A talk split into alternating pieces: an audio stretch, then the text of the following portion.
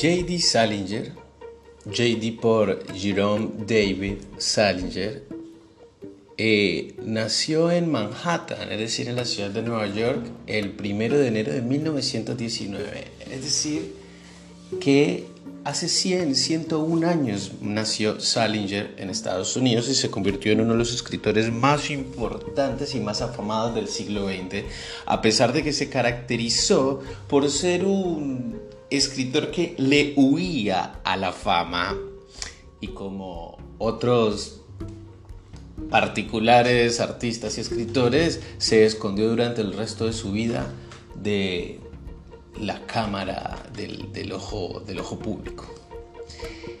Escritores como por ejemplo Stephen King, el autor de It, la novela que dio como origen a la película El payaso, payaso asesino, el, escritor Pinchon, son personas que deciden vivir una vida ermitaña y alejarse de la sociedad. Sin embargo, al principio de su carrera, cuando estaba en la punta de su, en la cumbre de su fama, eh, J.D. Salinger sí estuvo en los medios artísticos y en los medios intelectuales, pero rápidamente se aburrió de esto. La obra de J.D. Salinger que vamos a abarcar a partir de la lectura de los tres cuentos que les propuse, Un día perfecto para el pez plátano, para Esme con amor y sordidez y En el barco, más la novela El guardián entre el centeno.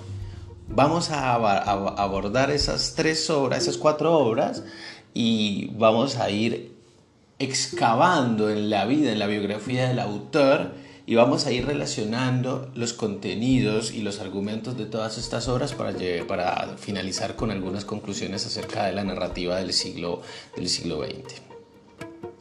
¿Por qué se eligieron estas obras? Bueno, se eligieron porque El Guardián entre el Centeno y Salinger son lo más importante de la narrativa contemporánea, pero además porque la novela, más que los cuentos, eh, abordan el tema de la adolescencia. Así que es perfecto para leerla en esta época en la que tenemos aproximadamente 15, 16 años, a pesar de que el protagonista de nuestra novela, Holden Caulfield, tiene 17 años. Sin embargo, estamos pensando en las mismas cosas y estamos siendo interpelados por el mundo desde los mismos flancos, desde los mismos puntos de vista y son cosas que vamos a reflexionar luego para hacer la escritura de un ensayo. Pero bueno, lo que quiero decirles es que ustedes van a ir avanzando en la lectura de los cuentos primero, van a tener un podcast eh, exclusivo en el que yo voy a hacer la lectura de Un día perfecto para el pez plátano, como para acompañarlos en una primera lectura. Los otros dos cuentos sí los van a leer solos. Pero además les voy a dar como unas indicaciones acerca de qué temáticas particulares tener en cuenta siempre, tener presente. Ya después de haber leído la vida y obra de Salinger nos damos cuenta de que pues tuvo una vida típica de alguien que nace en los años 20, pero que pero su, vida, su vida se vio marcada particularmente por su experiencia en el ejército puesto que Salinger participó del desembarco de Normandía. Recordemos que la batalla de Normandía es una batalla casi decisiva para el final de la Segunda Guerra Mundial, en la que los aliados atraviesan el Canal de la Mancha desde Inglaterra hacia Francia y después de una horrorosa y sangrienta batalla, logran recuperar los territorios de la Europa Occidental que estaban ocupados por la Alemania nazi. Eso en primer lugar. Esa experiencia deja marcada a Salinger para siempre, que ya desde su adolescencia venía escribiendo cuentos. Pero su literatura y su obra se vio definitivamente influenciada por esta experiencia cuando regresó de la guerra. Y eso nosotros lo reconocemos, por ejemplo, en El Día Perfecto para el Pez Plátano, en que Seymour, el personaje, es un personaje que tiene estrés postraumático y que está sufriendo las secuelas de haber estado en la guerra. Es por eso que elegimos también estas obras porque están íntimamente vinculadas con la vida del autor. No son autobiografías las obras, pero sí tienen muchos puntos de contacto con la experiencia de Salinger.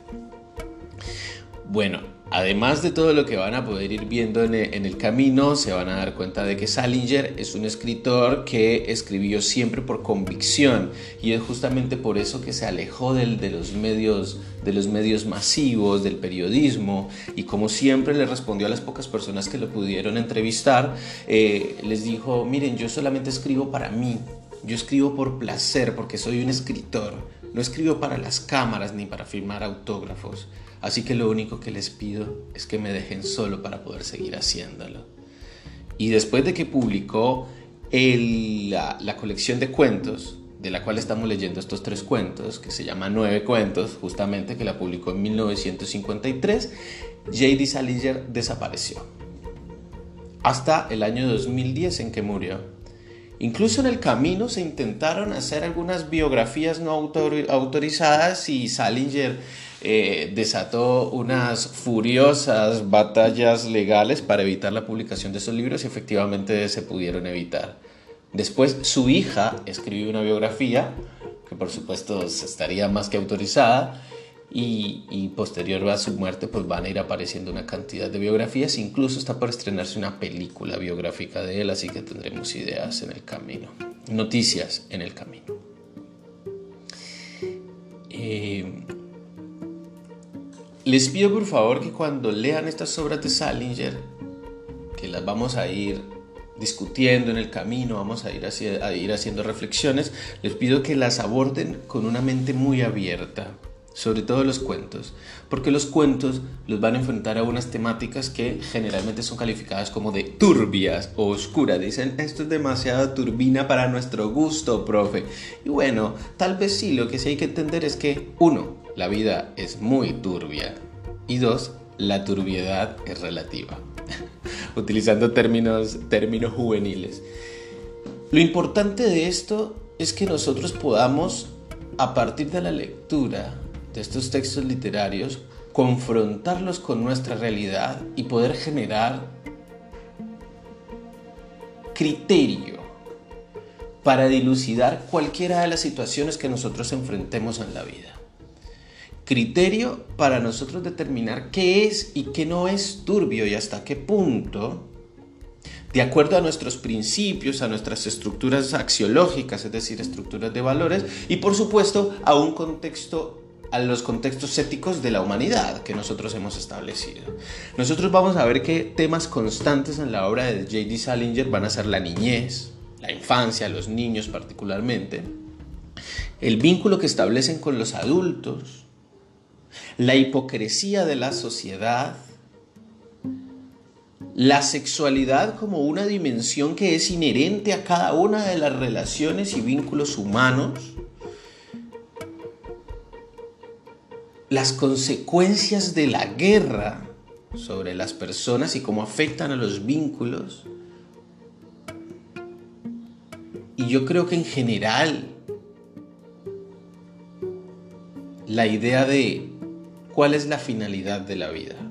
Entonces es por eso que nos va a interpelar desde muchos puntos de vista esta obra literaria y vamos a llegar a cierto, cierto, ciertas conclusiones que, como les adelanté, nos van a servir para hacer escritura, escritura creativa, porque vamos a culminar esta, esta unidad con la escritura de un ensayo de largo aliento muy interesante.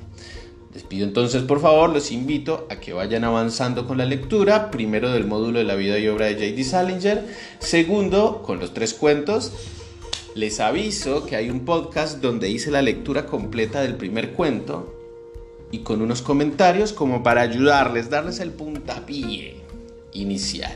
Luego los otros dos sí los van a leer solos y yo a medida que vayamos avanzando y que vaya pasando el tiempo les voy a ir dando pautas de reflexión para una futura escritura. Así que nada, jóvenes, nos estamos escuchando.